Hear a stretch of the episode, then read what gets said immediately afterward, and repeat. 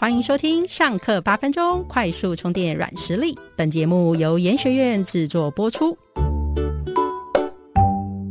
大家好，我是主持人严君，欢迎大家订阅、按赞、五星好评哦，谢谢。夏天要到了，大大小小的活动也变多，所以今天我来教大家用一张九宫格轻松成功办好活动。二零一七年在巴哈马预计举办一场奢华盛大的音乐节活动。主办单位以豪华住宿、顶级表演和奢华体验为卖点，成功吸引了许多名人和社交媒体大肆宣传。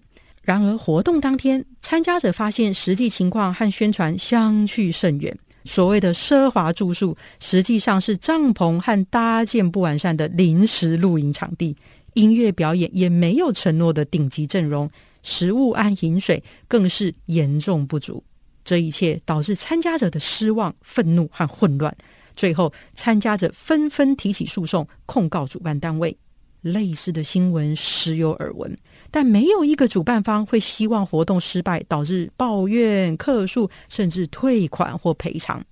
有的大公司干脆把活动外包给专业的行销公司，来降低失败的风险。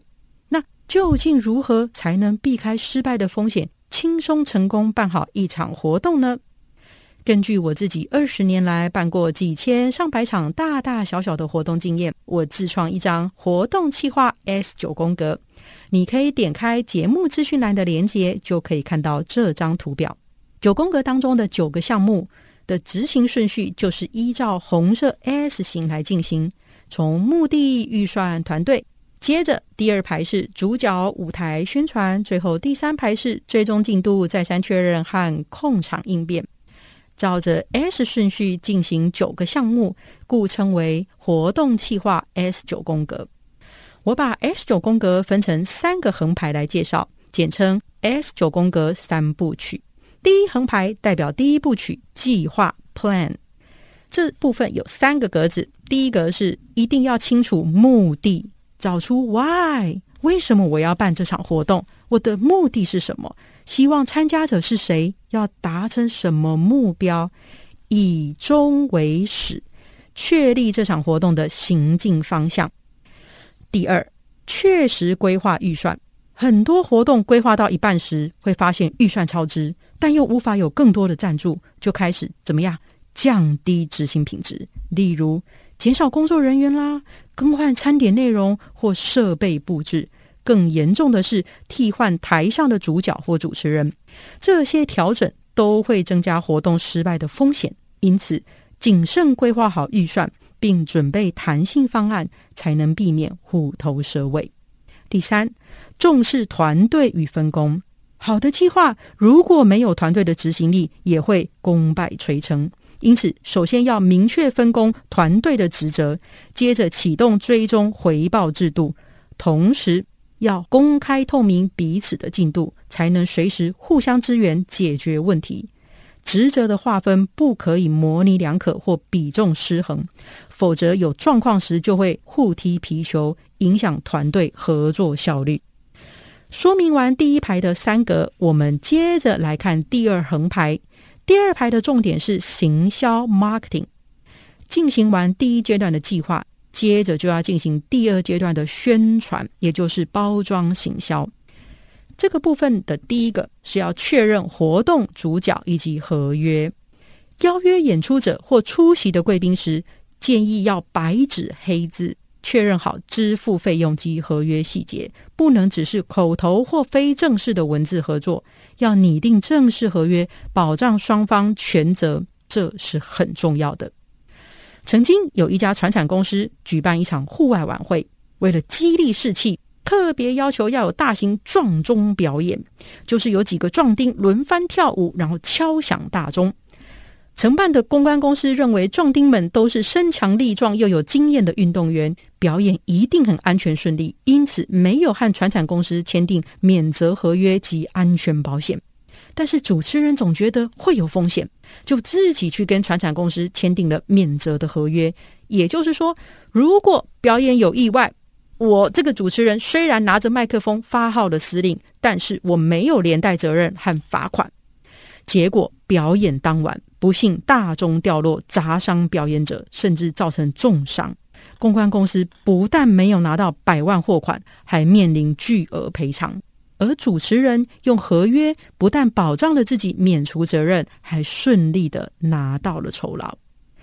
除了合约，演出者也常常是活动的宣传重点，因此要确认好对方的肖像权，才能大胆放心的做行销曝光。第五格，我们来说要定好舞台资讯。要尽早的确定好活动的地点、时间、费用，并评估好地点的方便性、时间的可行性以及费用的合理性。一旦确认后，还有一件重要的事情，千万不要忽略，就是要让消费者方便报名。看到宣传讯息时，能秒懂活动时间、地点以及费用是什么，这样才能降低报名的阻碍，增加意愿。第六格是有策略的宣传，在活动讯息定案后，一定要宣传，但不能原地宣传，也不能乱枪打鸟，要去找出目标受众的所在处，精准宣传或对屏沟通，这样才能花小钱有大收获。同时，记得将赞助商一起曝光宣传，这样能有三个好处：一，可以借由露出赞助商拉抬活动的层次。显得更有规模。第二，被曝光的赞助商也会更愿意在自己的平台帮忙宣传。第三，可以吸引更多赞助商共襄盛举，一起来赞助活动。讲完了四五六个，最后来到第三横排，也就是执行 action。第七个就是所谓的务必追踪进度。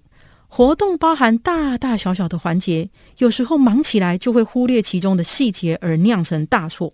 过程中保持大家的进度都公开透明，这样的好处就是有问题能够马上被知道，加速排除障碍，防止变成未爆弹。正所谓预防胜于治疗，不要亡羊才补牢。然后第八个是活动开始前一定要再三确认。建议活动开始前三到七天再三确认所有合作伙伴的状况，例如地点设备是否准备好，并且测试过了，演出者的状态如何呢？提醒报名者出席活动等等。开始加温即将到来的活动，确保一切就绪。千万不要认为说一切都在规划中了啦，顺其自然就等着活动成功。第九格。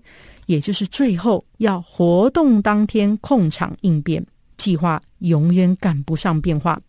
有些活动前置作业的规划非常的完美，但活动当天却没有帮团队分配工作岗位，或者只分配部分项目，然后请工作人员机动性帮忙，就你们看哪边忙就去帮哪边吧。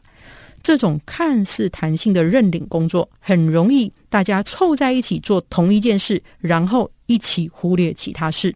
所以活动当天各岗位要先安排好人手，并拟定好应变计划措施。万一有万一，或者要临时调整活动内容或者顺序，谁能够是决定者？谁能够当发号施令的人？